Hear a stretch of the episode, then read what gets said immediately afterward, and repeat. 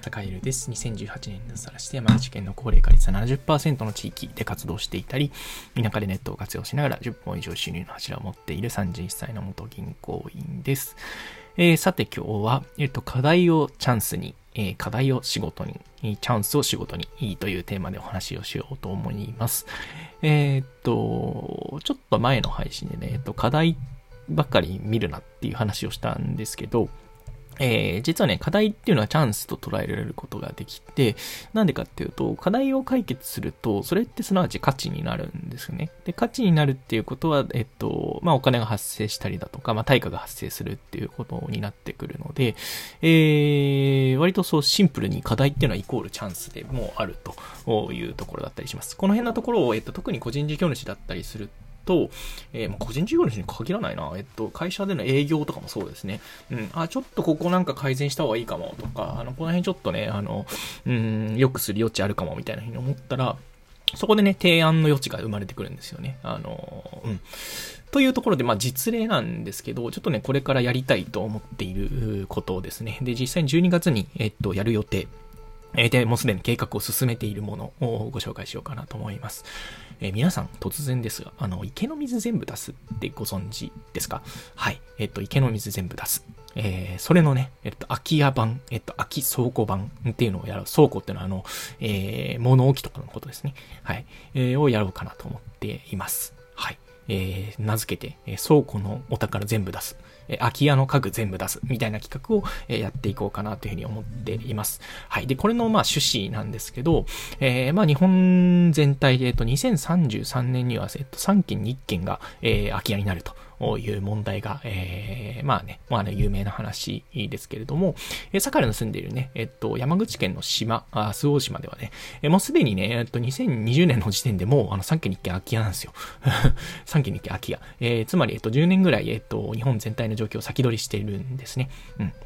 で、空き家がやっぱりね、あの、なんていうか、うん、減っていかないというか、まあ当然ね、人が減るから空き家はそう増える、増えるんですけど、増えるんですけど、やっぱりね、こう、なんていうか、活用だ、利活用が進まない、えー、なんかこう、えー、住みたい人はすごく多いのに空き家が少ないみたいな状態って、結構ね、日本全国つつ裏裏そういう状態なんですよ。うん。で、なんでそういう状態が進まないかというと、えー、結構ね、その、なんだろう、状態はいい家、えー、状態がいい家っていうのはね、まだ家具が残ってたりだとか、えー、中身が残っ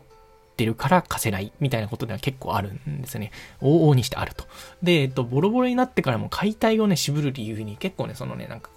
中、中の中身がね、めちゃめちゃ入ってて、それの処理費用がめちゃめちゃかかるとかね、いうことはすごいあるんですよね。うん。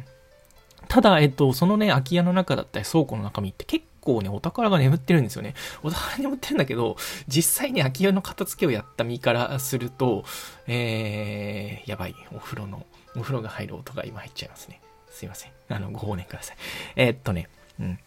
空き家の片付けを実際やってみるとね、あの、そんなね、お宝をね、いちいち、わ、お宝だとか言ってね、あの、なんというかね、あの、収集してる余裕がないんですね。もういい、捨てろ捨てろみたいな、どんどん捨てろみたいな、もうね、あの、考える暇なんてないんですよね。これね、やってみるといいかわかるんですけど。なんだけど、あの、そのね、あの、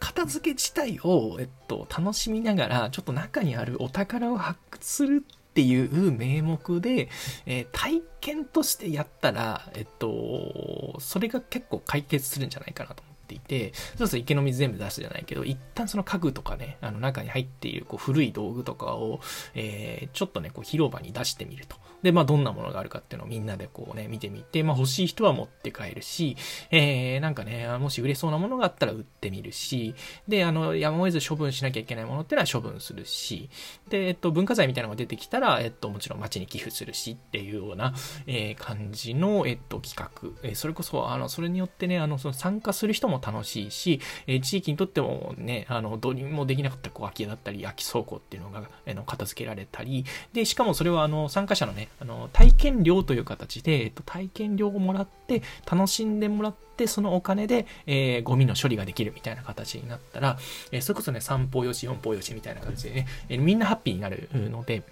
まあちょっとね、そんな企画を、えー、12月にやりたいと思っています。これはね、あの、田舎チャレンジャーラボという、あの、サカエルが、えー、主催しているオンラインサロンのメンバーと一緒にちょっとね、まずは思考的にやってみて、まあ、どんなね、あの、コンテンツになるかっていうのをちょっと動画に収めたり、えー、写真に収めて、ちょっとね、こう、ウェブページというか、え体験記事みたいのを書いたり、みたいなことを、えちょっとね、やってみようかなというふうに思ってています。えー、なんで、えっと、課題は、えっと、チャンスだし、チャンスになるっていうのはどういうことかっていうと、実際ね、お仕事みたいなものになる可能性もあるわけですよね。うん。えー、だって中に入ってるものは結構ね、貴重なものが入ってたりする可能性が高いと。うん。で、実際ちょこちょこ見てみたりしたんですけど、本当にこう、しあの、街の中ではこうね、あの、文化財にとして飾られてるような、えー、なんていうかね、古い小道具みたいなのもあったりしてね、うん、そういうところでかなり期待が持てるんじゃないかなというふうに思っていて、やっぱりその、あの、課題だったり、えー、課題を前にしたときに、これをちょっとね、どう料理してやろうかと。うん。で、料理できた時にはやっぱりね、あの、すごくいい思いができるのは、えー、その課題を最初にやっぱり解決できた人であったりだとか、それを楽しんでこう、あの、解消できた人。うん。課題を課題だと思わずに、それこそね、今回の場合だと、もうね、あの、空き家だって空き倉庫空き倉庫というかね、中身が詰まった、えー、ね、ゴミだらけの、ゴミだらけっていうとの語弊がありますけど、えー、なんというかね、使わなくなった家具だったり、えっと、道具が詰まっている、えー、ともすれば、なんかね、邪魔者みたいなものっていうのを、えー、なんというかね、アトラクションみたいなものに見立ててしまうことができるかなと思っていて、まあそういうね、見方一つで、えっと、価値って変えられるんだよっていうことを、ちょっとね、田舎チャレンジャーラボでちょっとチャレンジしていければいいかなというふうに思ったりしています。はい。というわけで、今日は、えっ、ー、と、価値を、えー、課題は、違うね。課題は、えっ、ー、と、チャンス。えー、チャンスは、えっ、と、お仕事になるよというお話を、えー、しようかな、えー、しました。はい。というわけで、今日も良い一日をお過ごしください。はい。それでは。